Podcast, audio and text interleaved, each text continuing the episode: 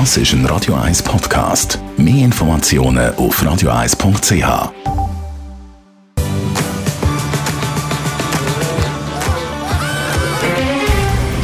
Der Finanztag auf Radio 1. Verstehen, was Menschen und den Markt bewegt. In Zusammenarbeit mit der Zürcher Privatbank Merki Baumann.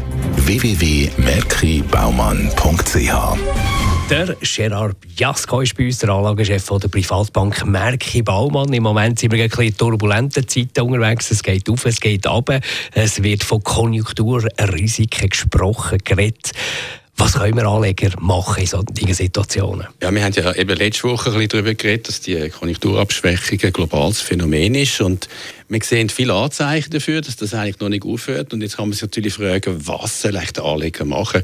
Äh, vielleicht zuerst einmal bei den Obligationen. Also, es ist klar, man muss die riskanteren Obligationen und die, die ein bisschen intransparent sind, die muss man eher meiden, also die mit einem schlechten Kredit.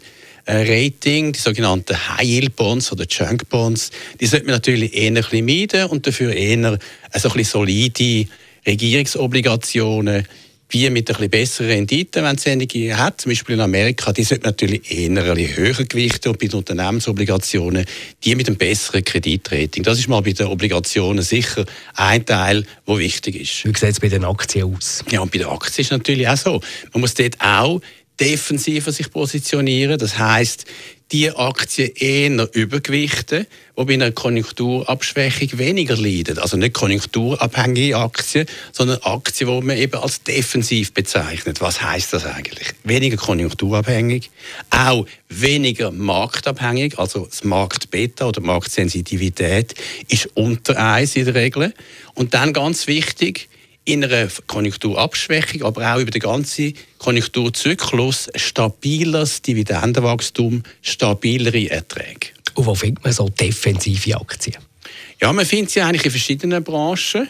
Zum Beispiel beim stabilen Konsum, also bei stabilen Konsumgütern, da gehört nicht nur Nahrungsmittel dazu, dann natürlich im Gesundheitswesen gibt es das und das Ganze gibt es in verschiedenen Ländern und auch in anderen weiteren Branchen, zum Beispiel einige Kantonalbanken gehören dazu in der Schweiz. Also man muss schauen darauf, dass Dividende stabil ist und Konjunkturabhängigkeit gering ist. Danke vielmals für die wertvollen Tipps, Gerard Biasco, Anlagechef der Privatbank Merki Baumann. Der Finanztag gibt es auch als Podcast auf radioeis.ch. Präsentiert von der Zürcher Privatbank Merki Baumann. www.merkibaumann.ch Das ist ein Radio 1 Podcast. Mehr Informationen auf radioeis.ch.